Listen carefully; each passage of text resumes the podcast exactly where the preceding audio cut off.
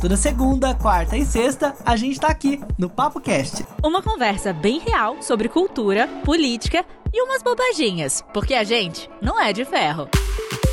Ah, siga a gente no Instagram, o meu é arroba o Felipe Reis. E eu, arroba Carolina Serra B. Hoje é quarta-feira, 22 de setembro, e a gente tá juntinho aqui, eu e a Carolina Serra, e hoje o som vai estar tá um pouco diferente, porque a gente tá passando por mudanças, né, Carol? Nossas vidas, fazendo um monte de coisa nova, tem cachorrinho por perto, é a nossa vida real, gente. Vida de quarentena, vida de pessoas comuns. A gente não tem um estúdio mega profissional ainda. Ainda, né? Rumo a esse estúdio, então.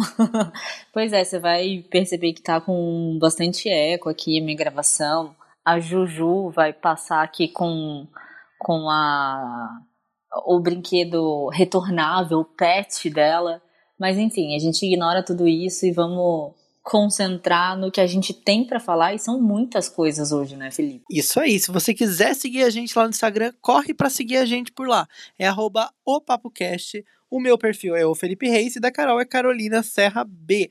Hoje nós vamos falar sobre um vídeo gravado lá por conta da pandemia, onde o presidente do Brasil, Bolsonaro, disse que é, foi vítima de uma campanha brutal de desinformação sobre a Amazônia e o Pantanal. O, vídeo foi lá para a ONU e a gente querendo saber, isso aí é fato, é fake? O G1 apurou e a gente vai te contar aqui sobre essa loucura toda. O Ministério Público pediu que a PGR investigue o Flávio Bolsonaro por desobediência. Tá desobedecendo, hein? Seu pai não ensinou nada, ô Flávio, ó, vamos acordar. E outra coisa, a dengue pode fornecer imunidade contra o coronavírus. Um estudo está falando isso e o brasileiro ficou chocado, né? Porque a dengue perdeu o lugar para coronavírus, tem várias piadas com isso aí, e agora parece que a dengue pode ter uma influência positiva. Gente, já te conto essa história. E ainda falando sobre Covid-19 e sobre meme, vamos falar da Luana Piovani que tá com Covid-19 e aí um ex-colega global dela falou muito mal dela.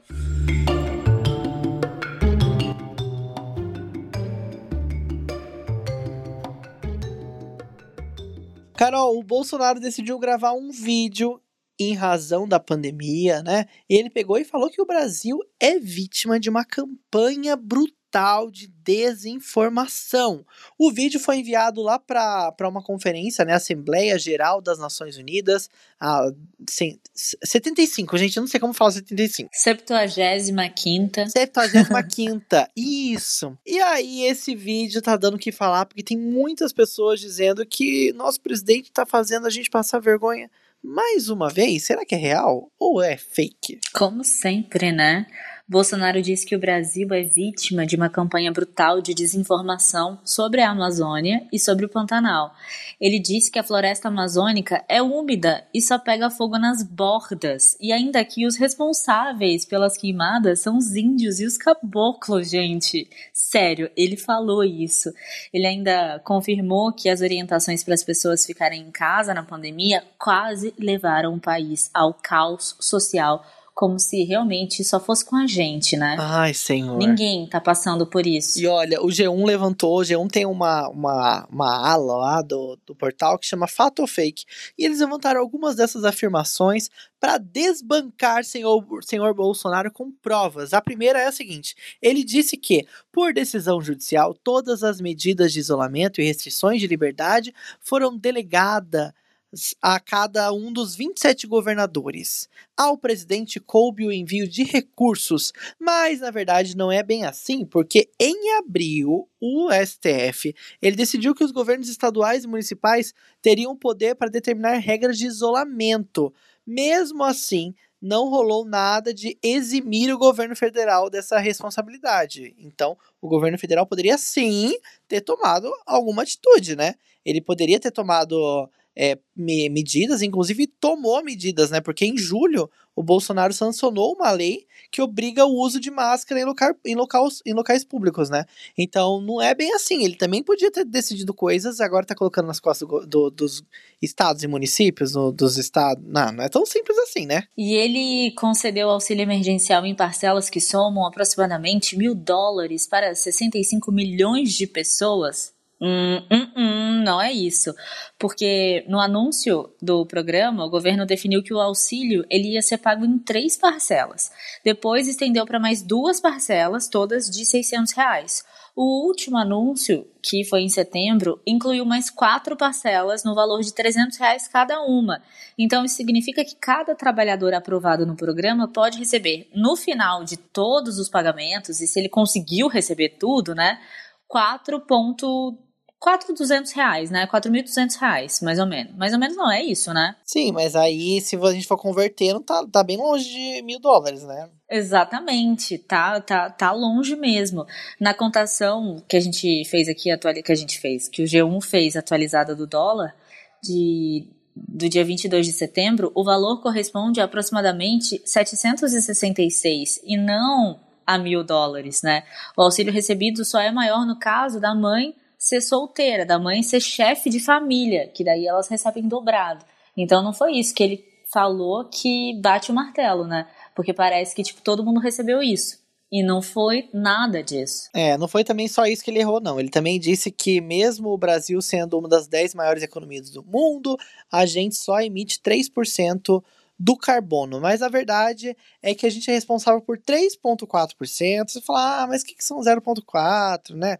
Não faz muita diferença. Só que o Brasil é o quarto país que mais contribui para o aquecimento global. Só perde para os Estados Unidos, China e Rússia. E esses são dados aí do da, da UFMG, né, Universidade Federal de Minas Gerais. Então, peraí, gente. Então, alguma coisa está errada. Não é tão simples assim falar, ah, a gente só faz 3%.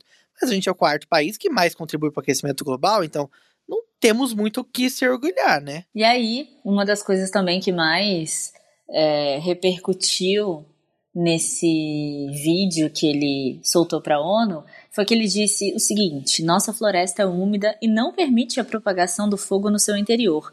Os incêndios acontecem praticamente nos mesmos lugares, no entorno leste da floresta, onde o caboclo e o índio queimam seus roçados em busca de sobrevivência.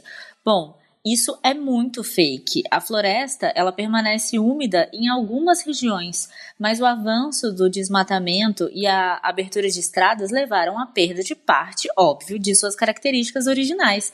E assim a Amazônia se tornou mais suscetível para grandes incêndios.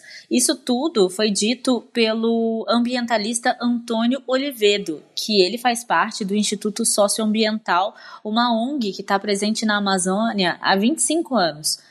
E aí, tipo, sabe, não faz sentido também isso que ele falou. Ele tá na, nessa, nessa, nessa ONG há muito tempo, assim como a diretora de ciência do Instituto de Pesquisa Ambiental da Amazônia, a Anne Alencar, que desde 95 ela trabalha ali no desenvolvimento sustentável da região e ela reforça que o desmatamento, a exploração da madeira e outras atividades humanas mudaram a condição da floresta úmida como barreira do fogo. Então, isso que ele citou podia acontecer ó, lá atrás, mas por conta do próprio homem que só destrói, só visa o consumo o bem próprio, isso não existe mais, sabe? Então, foi super fake essa, essa declaração que ele deu. Existem outras várias declarações fakes que foram dadas né, nesse discurso do Bolsonaro. Você, inclusive, pode acessar lá no G1, fato ou fake, vai ter uma matéria exclusiva sobre esse assunto, detalhando cada uma das, das afirmações, inclusive colocando provas, viu? Tem links de estudos, tem entrevistas com profissionais,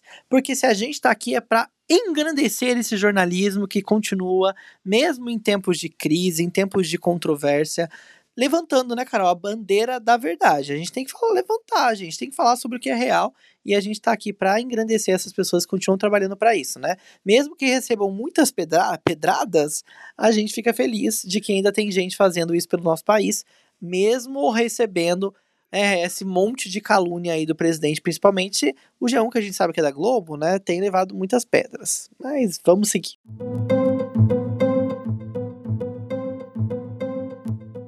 Bom, e a gente ainda vai continuar nessa vibe familiar da família Bolsonaro. Vou te contar que o Ministério Público Federal pediu que a PGR investigue o Flávio Bolsonaro por desobediência.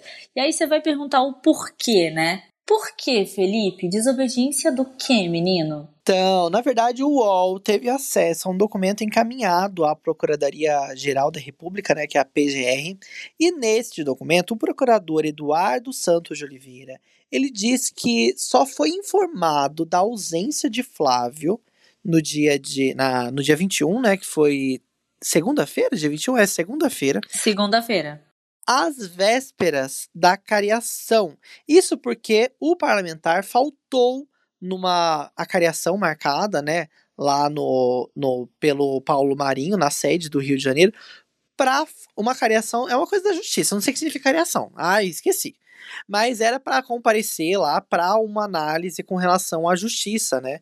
Porque como ele tem foro privilegiado, o caso deve ser analisado numa instância superior, depois de tudo aquilo que a gente viu, daquele rolo todo do Flávio Bolsonaro com relação àquele esquema de rachadinha. Rolo, inclusive, que está sendo proibido de ser divulgado na mídia. Não sei se você se lembra, mas o Flávio Bolsonaro e sua equipe de advogados proibiram que a Globo tenha acesso a documentos que falam a respeito dessa investigação. O senador cometeu o crime ao descumprir uma ordem de autoridade legal constituída ao não ter comparecido a essa audiência, né, essa cariação. A verdade é que ele deve responder aí sobre esse assunto. E o mais engraçado, Carol, é que o Flávio, ele apareceu ontem com o irmão dele, o Eduardo Bolsonaro, em um vídeo lá do Siqueira Júnior que ele foi lá na TV A Crítica, no Amazonas, que é onde o Siqueira Júnior, aquele apresentador meio louquinho da Rede TV, apresentou uhum. seu programa ao vivo para chamar, acho que Alerta Nacional. Ele faz de lá o programa e aí, de uma forma assim absurda, dois filhos do Jair, do Jair Bolsonaro, né, dois filhos do presidente, apareceram lá em um tom de deboche, fazendo uma paródia com uma musiquinha de maconheiros lá, que o Siqueira sempre brinca, sempre zoa, eles estavam lá nesse vídeo ao lado do Siqueira Júnior. Então parece que eles tinham um compromisso, né? Que era mais importante que a justiça. Gente, parece um, um programa da Zorra Total misturado com Caceta e Planeta, porque tá muito tosco, tá tosqueira isso aí, né? Eu só quero complementar o que você falou aqui, que cariação, na verdade, é um ato ou efeito de acarear igual Olha. a acareamento, que na verdade tô fazendo pompo aqui, é o confronto entre duas ou mais pessoas que têm declarações divergentes ou contraditórias. Então eles foram lá para ficar tipo face a face, sabe? Frente a frente. Frente a frente num debate. E aí a gente sabe que a família Bolsonaro não é muito boa de debate, né? Então, ele fugiu. A defesa do Flávio Bolsonaro disse que não concorda com isso e enviou uma nota dizendo o seguinte: o Ministério Público Federal não quis alterar a data, apesar de expressa disposição legal. Quanto à tese de crime de desobediência insinuada pela Procuradoria, é lamentável sobre vários aspectos. Nem o Procurador da República poderia dar ordem ao senador, e nem essa ordem seria legal, pelo que constituiria uma impropriedade técnica com poucos precedentes na história do, do judiciário fluminense. Ou seja, não concordamos, nem ele pode mandar no senador, o senador faz o que ele quiser. Basicamente foi isso que ele disse, né? Ai, gente, que preguiça, né? Mudar um pouco de assunto? Vamos falar de coisa boa? Boa, assim, entre aspas, né? Menos má, né? Malemar. É, menos má. A dengue é uma doença que a gente já conhece, que já é de casa, né? Uma doença bem brasileirinha, Nossa, né? que horror. uma doença que a gente já tá acostumado. A gente já tá. Já, já, já, já é um país que conseguiu conter a dengue por um tempo, depois ela voltou. A, chegou a voltar a ser é, uma epidemia em alguns lugares, né? Em algumas cidades. Mas, no geral, a gente estava com a doença controlada. Só que um estudo descobriu que a dengue pode fornecer uma imunidade contra o coronavírus. E até meu cachorro ficou aqui impressionado, que latiu. Os resultados indicaram menor ineficiência de mortalidade e taxa de crescimento da Covid-19 em populações no Brasil onde os níveis de anticorpos para dengue eram mais elevados. Ou seja, é, o novo coronavírus ele está se propagando mais lentamente em locais onde ocorreram surtos recentes de dengue.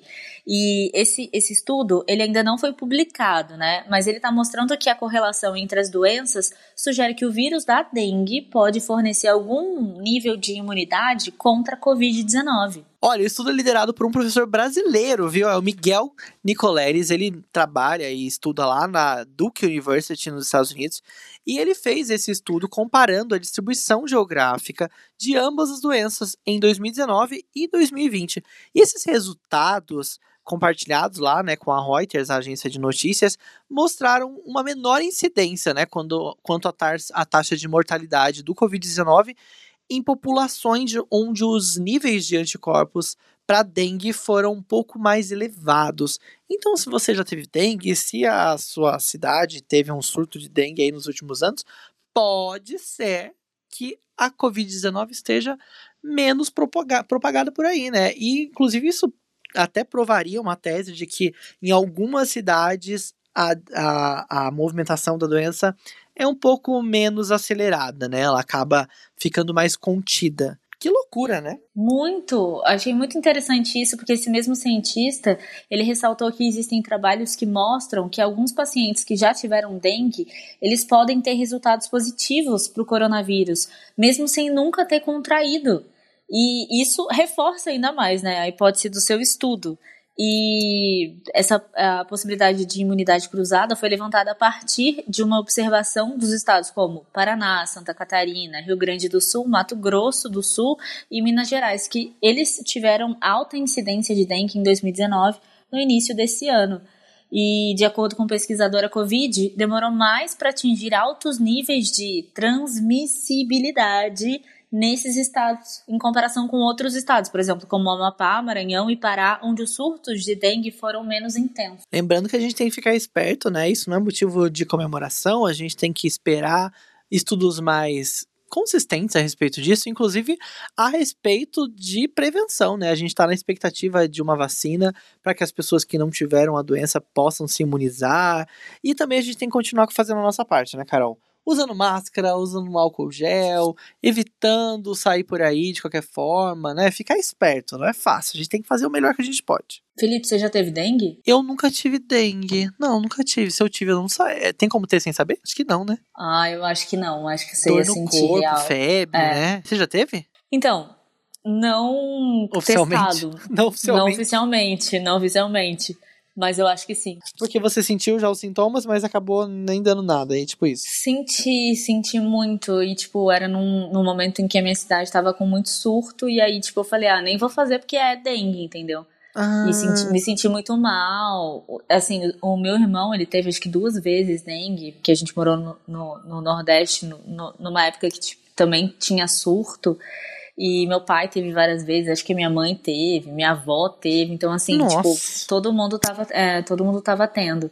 E é horrível, né? Porque você se sente muito mal, é dor no corpo. Bom, é, é muito ruim mesmo. E ainda nesse assunto de Covid, né? Infelizmente, às vezes isso vira até piada. Vou falar da Luana Piovani, sabe por quê? Na semana passada, um vídeo dela viralizou, dela mostrando como que burla o uso de máscara. Ela disse, ah, comprou Você um viu esse sorvete. Eu vi. Tipo assim, ah, a gente compra um sorvetinho, e aí Nossa, você é fica com um ridícula, sorvetinho né? na boca e não precisa usar máscara. Ha, ha, ha, ha, ha. Né? Muito engraçado. E eu nem gosto de chupar sorvete. Ai, nossa. Cada um, né, que a gente vê por aí. Só que dessa vez, quem está com Covid quem foi diagnosticada lá na França, Luana Piovani. Ah, o mundo gira, né? Não, e foi, foi exatamente sete dias, foram exatamente sete dias que, que, que de, de um do vídeo do sorvete pra ela confirmar que tava com coronavírus. Gente, não tem como rir, desculpa, mas ai, não dá, né? Ela pediu, né? E aí, isso virou assunto, virou assunto mais comentado do Twitter nesses últimos dias. Porque tava todo mundo falando, cara, pelo amor de Deus, né? Que loucura. E aí, o José de, o José de Abreu, que é aquele ator bem conhecido por ser. É, bem Polêmico, né? polêmico Bem nas redes estranho. sociais, é. Ele causa demais, já causou fazendo coisas politicamente corretas e incorretas também, né? Já fez várias coisas estranhas por aí. Ele pegou, aproveitou dessa onda da história da Luana Piovani e soltou o seguinte: tem muita gente. Ah, peraí, deixa eu pegar aspas bonitinho, vai. A Luana é a prova de que para atuar não é preciso inteligência, apenas talento. Aliás, tem muita gente burra talentosa. Nossa, gente, sério. Caramba, hein? A Luana Piovani, ela tá morando em Portugal há um tempo já, ela tem três filhos e ela confirmou realmente que está com a doença, está com o novo coronavírus nesse último domingo. Ela contou, Carol, que inclusive ela sentiu os primeiros sintomas na quarta-feira, quando ela estava voltando desse passeio dela em Paris, lá na França. Agora ela falou que tá isolada lá na casa dela, mas a história já, já ganhou o mundo, né? Depois daquele vídeo que ela fez. Eu acho que se ela soubesse que ela teria pegado a doença, ela não teria feito o vídeo, você não acha? É, mas aí, tipo, não. A questão não é essa, né? A questão é que, tipo assim, ela tem milhares de seguidores. Por que, que ela fez isso, né? Tipo, não faz sentido. É você burlar, né? Você, tipo, achar um jeitinho, dar um jeitinho para fazer isso. Sendo que, tipo, ela podia incentivar a pessoa. Nossa, gente, olha, tô aqui tá tudo tranquilo, pelo menos, a gente tá usando máscara, tá todo mundo ok. E ela faz isso e, tipo, né, não tinha condição, não, não tinha motivo de fazer isso.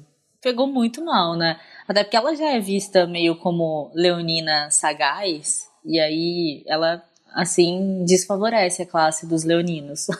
eu nem lembrava que ela era leonina, sabia? Não lembrava, não. Na verdade, eu não sei, eu acabei de inventar, vamos ver. Você acha que ela não é? E se ela não for? Quero ver, agora eu tô curioso. Ai, ela é quase, ela é quase, desculpa. Mas ela é de virgem e o ascendente dela é leão. E ah, o ascendente é como as pessoas te veem, exatamente. né? Exatamente. Então, e dizem ela... que depois dos 30 anos as pessoas sobressaem através do ascendente. Você sabia disso? Mentira, eu não, essa história não tô sabendo disso. De que após os 30 o ascendente começa a sobressair mais do que antes. Qual Por isso que eu tô tão confusa. Por isso que eu... Ah, imagina só. É Libras, é Libra ou Gêmeos? Não.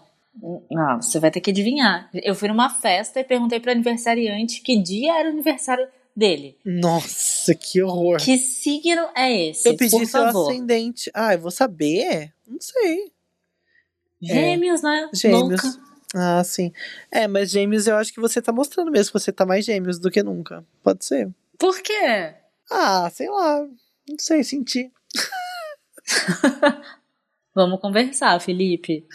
Ai, meu Deus do céu. Mas por enquanto, deixa as pessoas curtirem aí outros episódios de podcast ou suas músicas e a gente conversa no off. Se você quiser ver um pouco mais sobre nossa loucura, nossa rotina, nossos bastidores, corre pro nosso Instagram, o meu é o Felipe Reis e da Carol é Carolina Serra B. Lá a gente pode até falar sobre signo, quem sabe.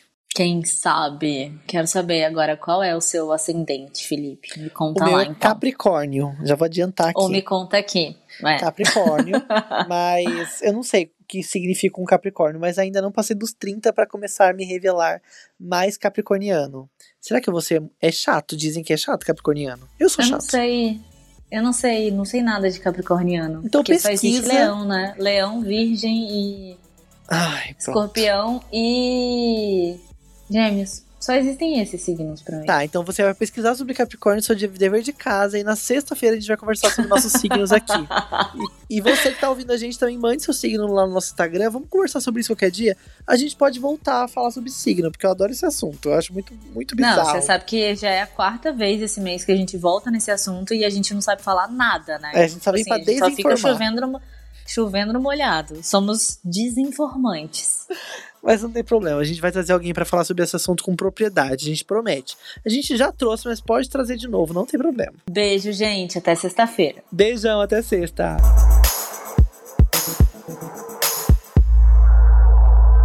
Vou te mandar antes que, que caia aqui. Antes que você morra.